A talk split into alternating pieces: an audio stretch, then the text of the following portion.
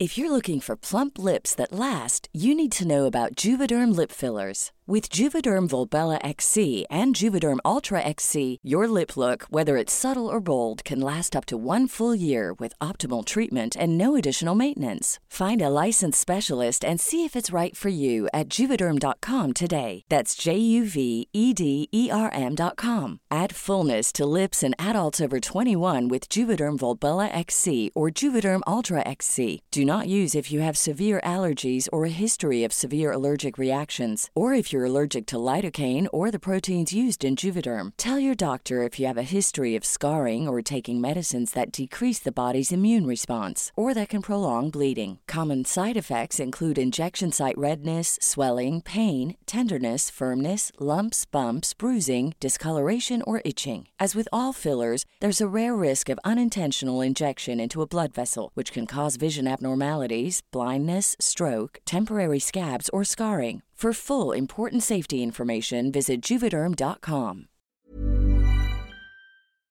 ¿Necesitas una página web? ¿Por qué no crearla tú mismo? Escuché por enésima vez la voz neutra de la publicidad en YouTube. Ya tengo un sitio web y eso no es lo más difícil, le grité a la pantalla. Mi gato me miró con cara de ¿cuándo filmamos otra vez para el proyecto en idea.me barra leo? Eso me tranquilizó. Si hay un sitio en el bosque de Internet y nadie lo ve, ¿realmente existe? Este es el capítulo La culpa la tiene Kevin Costner del libro Soy Solo. Más información en soysolo.com.ar. Enseguida recordé una charla que di en 2008 en una universidad, cuando empezaba a mostrarme diferente a otros gerentes. El título, ¿Cómo seducir a un yankee? Mostrate, zapallo. Ya en ese momento trataba de llamar la atención haciendo las cosas de otro modo. Creo que eso es marketing, ¿no? Si haces todo como los demás, serás uno más. Claro que corrí riesgos, pero años después estoy feliz de haberlo hecho. Si yo fuera quien soy, pero no me mostrara, probablemente no sería quien soy. ¿Es un oxímoron? En realidad es una paradoja. El mismo año que di esa conferencia hubo una crisis financiera global que llevó a los clientes de la empresa que lideraba a enfocarse mucho en reducir sus costos. Nuestros vendedores estaban muy preocupados por perderlo frente a opciones que en apariencia eran más baratas. Teníamos que encontrar una forma de ayudar a nuestros clientes, pero sin resignar los precios que necesitábamos para mantener el nivel de servicio. Así nació una idea brillante. Ahorra en la empresa.com, una plataforma con maneras de reducir los gastos generales en una empresa. Ya desde esa época estaba convencido del poder de las masas. Cada uno podía publicar sus tips sobre cómo cuidar el dinero de la empresa electricidad, muebles, productos de librería, entre otros. Después los votábamos y armábamos el ranking. Casi 10 años después de esta experiencia de crowdsourcing, lanzaría mi proyecto de libro con crowdfunding. Aquella vez, en 2008, invertimos en desarrollar el proyecto y cargamos las primeras ideas, confiados en que sería un éxito automático. Unos meses después dejó de funcionar. No sé exactamente cuándo, porque nadie entraba. Mientras les decía a esos estudiantes mostrate zapallo, había fracasado rotundamente en la comunicación del proyecto. Tal vez lo mostramos. Nadie lo vio. Los proyectos exitosos no nos dejan ver los miles que fracasaron. Growth Hacking. Recuerdo una conversación con un emprendedor, decepcionado con el poco éxito de su nueva empresa de servicios. Me contó que había dedicado los seis meses anteriores a conseguir financiamiento de la familia, armar la sociedad y crear los procesos, y que ahora no sabía cómo hacer para crecer. Primero, imaginar el producto, Después pensá cómo vas a crecer y recién entonces crea el producto. Enseguida le conté el crecimiento explosivo de Hotmail, solo después de agregar en el pie de cada mensaje enviado una frase invitando a tener una casilla de email gratis, sin pedir permiso. O el de Gmail, manejando las casillas como si fueran un objeto de deseo, permitiendo a algunos usuarios regalar casillas a otros. En Internet hay muchísimos ejemplos, en donde solo un producto fabuloso no necesita una estrategia novedosa. ¿De qué manera conociste Google como buscador? Un producto increíble lleva al boca a boca. Vale para Google, vale para Netflix.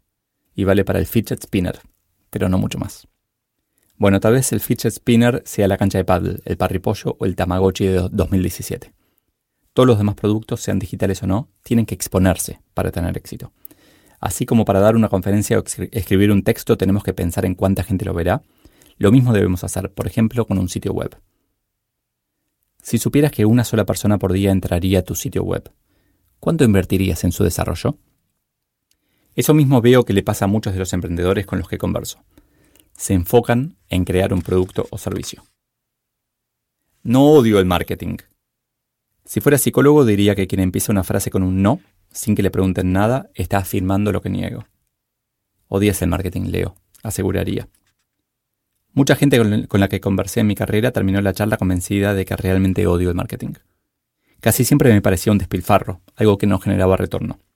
Pero eventualmente, y gracias a trabajar de cerca con David, lo que hoy es la agencia más premiada de la Argentina, entendí mejor el valor, aunque también me convencí de que el marketing tradicional no sirve más. El marketing es diferenciación. Algo que todos hacen, publicidad en la TV por ejemplo, requiere cada vez más originalidad para ser diferente, hasta que no sirve más. Unos años después me encuentro haciendo marketing todo el tiempo, mostrando lo que soy, lo que sé, lo que puedo hacer por otros, pero a mi manera. MVP o MBM. Volviendo a la lógica emprendedora, se habla bastante del MVP, el producto mínimo viable, para testear. Pero me parece que hay que complementarlo con el Minimum Viable Marketing, lo mínimo que hay que hacer de marketing para que se empiece a mover. Insisto, tenemos que mostrar el producto en su etapa de prototipo, escuchar el feedback para ajustarlo y lanzarlo ya con nuestros clientes esperándolo ansiosos. O cancelarlo si no hay suficiente interés. En resumen, la culpa la tiene Kevin Costner. Y no es por Danza con Lobos, sino por El campo de los sueños, en donde repiten cientos de veces, construyelo y vendrán. Comunícalo y vendrán. Avísenle a Kevin. Siempre tuve una relación como de amor-odio con el, con el marketing, eh, hasta que entendí que en verdad simplemente me gusta el marketing distinto. ¿no? El marketing tradicional me parece algo repetitivo, me parece algo que no aburrido, no le creo. No, no, hay un, un libro que leí hace muchos años, se llama el Clutron Manifesto, que me pareció genial. Una de las cosas que dice es que nos estamos haciendo inmunes a la publicidad yo creo que nos hacemos inmunes a la repetición de la publicidad, a la saturación, a todo lo mismo. Entonces el desafío de la persona que hace marketing o que se encarga del crecimiento de un, de un producto o servicio es encontrarle la vuelta para que la gente a la que le pueda interesar sepa de la existencia en el momento en que lo necesita. Entonces, esa película a la que hago referencia de Kevin Costner, El campo de los sueños, el tipo construye, ve fantasmas de jugadores de béisbol, construye un campo de béisbol y escucha la frase construye y vendrán y cuando lo construye vienen los fantasmas. Mi punto con esto es que no hay que tener un producto genial y esperar sentado a que pase, el, a que el marketing surja solo.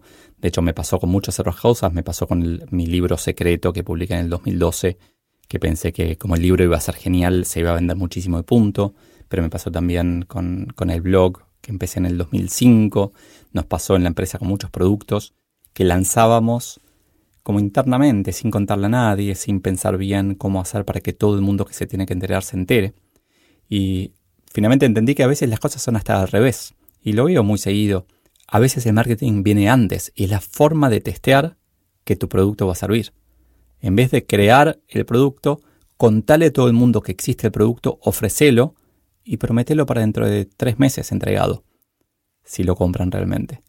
Entonces, si nadie lo compra, ni lo hagas. Next, próximo producto o servicio. Fue un proceso en donde muchas veces me, discutí como, como gerente con otras personas que querían invertir en marketing tradicional. Eh, hicimos de todo. En, mi carrera, empresa que lideré, siempre hicimos cosas variadas y casi ninguna tenía resultado.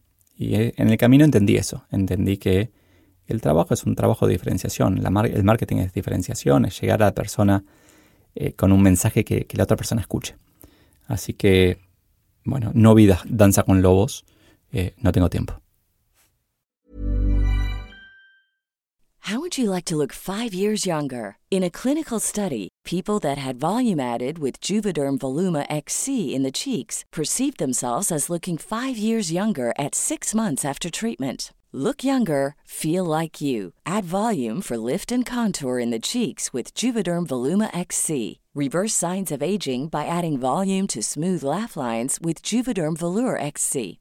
For important safety information and to find a licensed specialist, visit juvederm.com. That's J U V E D E R M.com. Not for people with severe allergic reactions, allergies to lidocaine, or the proteins used in Juvederm. Common side effects include injection site redness, swelling, pain, tenderness, firmness, lumps, bumps, bruising, discoloration, or itching. There's a risk of unintentional injection into a blood vessel, which can cause vision abnormalities, blindness, stroke, temporary scabs, or scarring. Talk to a licensed specialist to find out if it's right for you.